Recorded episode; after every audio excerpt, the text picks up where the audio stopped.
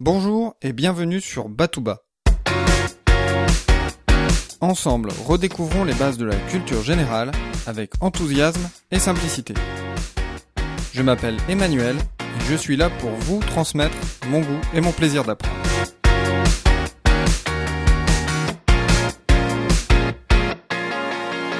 Dans les deux prochains épisodes de Batouba, nous allons évoquer les Oscars du cinéma. Ces épisodes ont été écrits spécialement pour vous par Bénédicte.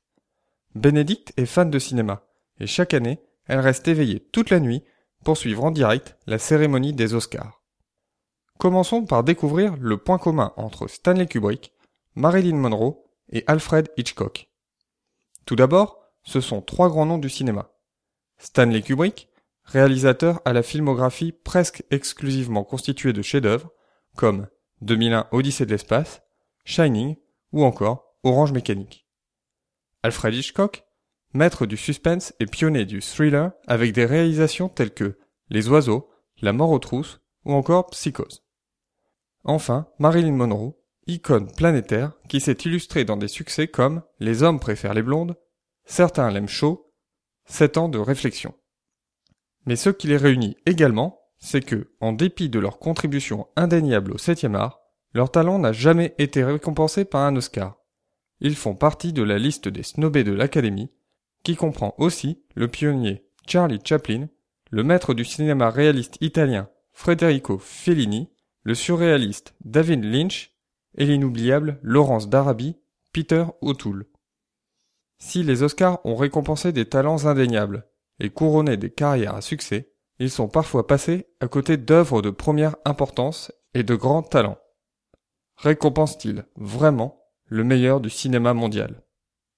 C'est en 1929 que se tient la première cérémonie des Academy Awards, organisée par l'Académie des arts et des sciences du cinéma.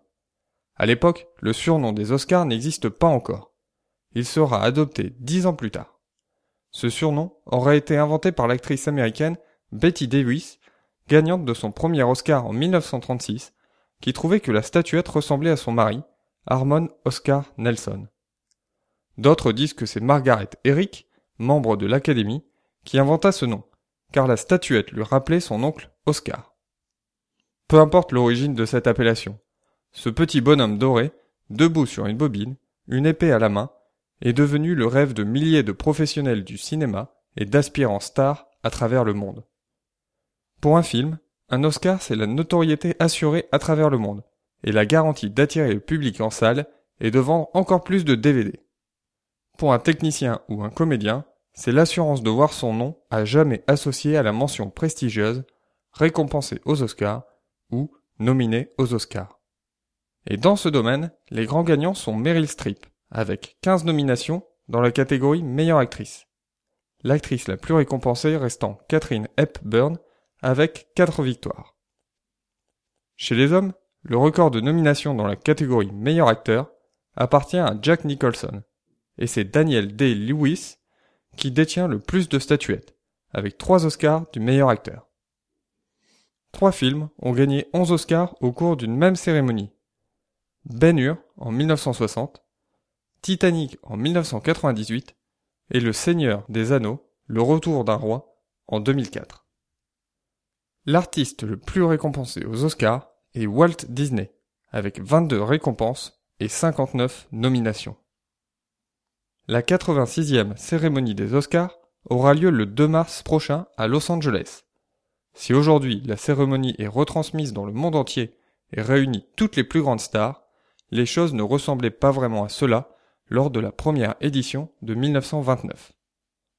La cérémonie dura 10 minutes et le ticket pour y assister coûta 5 dollars seulement. Comme le dit Jean Dujardin en recevant sa statuette, les temps ont changé. Pour cette première édition, les noms des gagnants avaient été annoncés trois mois à l'avance. Dès l'année suivante, le suspense fut introduit. Les noms des gagnants furent annoncés lors de la cérémonie. Pour assurer une couverture médiatique et une parution dans les journaux du matin, la liste était tout de même donnée à la presse en avant-première. Cette faveur s'arrêta en 1940 lorsqu'un journal de Los Angeles publia les gagnants le soir même, juste avant le début de la cérémonie. La cérémonie des Oscars est une machine bien huilée, qui ne fut retardé que trois fois dans son histoire. En 1938 pour cause d'inondations massives à Los Angeles, en 1968 pour rendre hommage à Martin Luther King, assassiné quelques jours plus tôt, et en 1981 à cause de la tentative d'assassinat du président Reagan. Dans le prochain épisode de Batouba, nous allons voir qui compose l'Académie des Oscars. Nous découvrirons aussi comment mettre toutes les chances de son côté pour être nominé et remporter un Oscar. D'ici là, restez enthousiastes, prenez soin de vous et de ceux qui vous entourent.